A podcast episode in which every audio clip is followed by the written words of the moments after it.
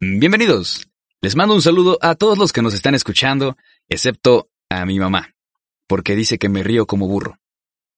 Sinceramente no sé por qué me dice eso ahora y no cuando vio mis calificaciones de la secundaria.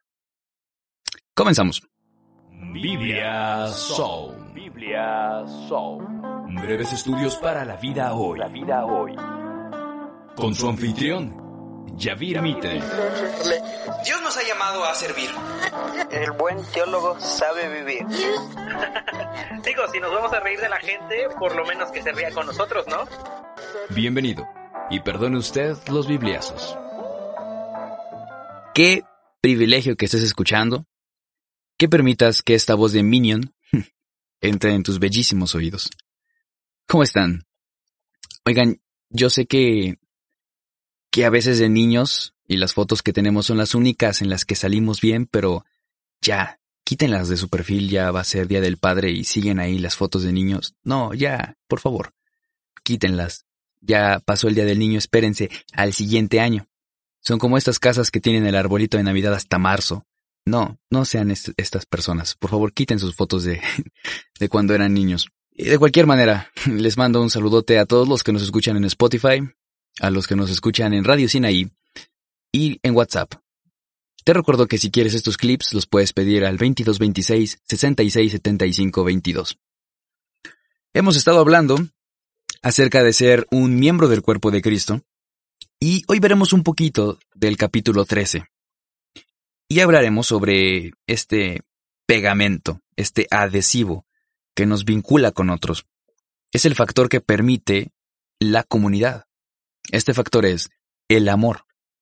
En esta iglesia, la de Corinto, había problemas de división y de gente a la que le encantaba ver los dones espectaculares. Y hay algunos que dicen que, teniendo en cuenta el pasado religioso de estos cristianos, es probable que algunos incluso hicieran brujería para hacer sus shows y ser alabados por tener mucho poder. Básicamente estamos hablando de una iglesia individualista que buscaba llamar la atención de todos sobre sí mismos a toda costa. Pablo les dice que les va a enseñar el mejor camino en la iglesia, el camino del amor. ¿Por qué el amor es un mejor camino? Bueno, dice que si, por ejemplo, habláramos todo tipo de idiomas, si tuviéramos todo el conocimiento del mundo, o aun si pudiéramos hacer cosas maravillosas como mover montañas, pero no hay amor, de nada sirve. Es decir, el amor es superior a las habilidades y al conocimiento. ¿Cuántas veces no hemos conocido esas personas que son presumidas por lo que tienen o lo que saben? Si en tu círculo de amigos no piensas en nadie así, tal vez es porque eres tú. como, en mi caso, yo, yo soy ese amigo en el grupo. Eh, debo decir que mm, a la hora de hablar de cuánto tenemos o de cuánto sabemos, siempre soy el primero en hablar. Mis amigos tienen una, una paciencia tremenda y, y no sé cómo le hacen para no soltarme un golpe cada vez que me pongo así de insoportable.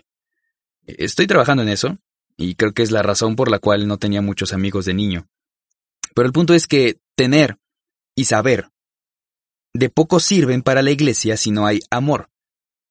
Hay gente que no sabe tanto como otros grandes maestros, pero te contagian de ganas de aprender, te llenan de inspiración porque lo que contagian es ese amor.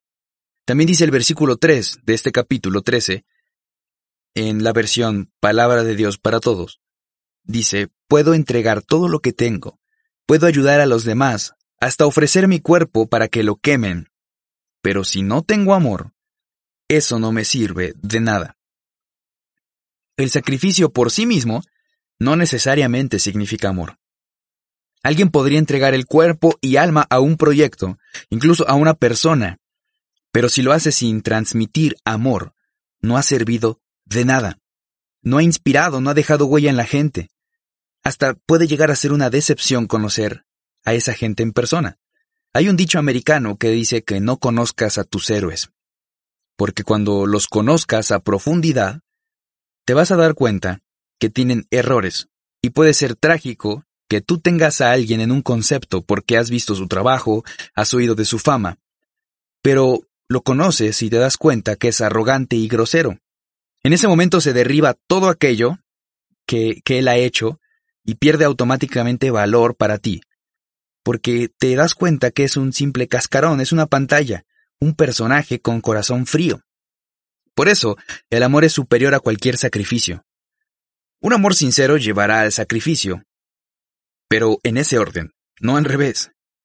Y, el pasaje continúa con una serie de declaraciones, de declaraciones tremendas sobre lo que es y lo que no es el amor. Versos bellísimos y muy conocidos por nosotros, que nos enseñan que el amor es, a pesar de todo. En la iglesia, este es el amor que debe existir. Pero, tristemente, somos muy duros muchas veces con algunas personas y olvidamos que el amor todo lo soporta. ¿Qué es todo? La palabra viene del griego panta, que significa, y pon mucha atención en esto, panta en el griego significa todo. no, no, hay forma de buscarle un hueco, no hay forma de buscar un pretexto. El amor todo lo sufre, todo lo cree, todo lo espera, todo lo soporta. Y eso quiere decir, literalmente, que todo lo sufre, todo lo cree, todo lo espera, todo lo soporta. Yo te pregunto, ¿qué te ha hecho dejar de amar? ¿Una traición? ¿Un maltrato? ¿Menosprecio? Perdón. Si alguien en la iglesia te ha lastimado de esta forma, perdón. Somos imperfectos, fallamos todo el tiempo y, no es una justificación. Solo quiero que sepas que incluso puede volver a suceder. Pero por otro lado, también habrá gente que te ame, gente que te sufra, que crea en ti, que te espere, que te soporte. Pablo dice que en este cuerpo nos dolemos todos si un miembro se duele. A mí y a muchos más nos duele saber que te han lastimado.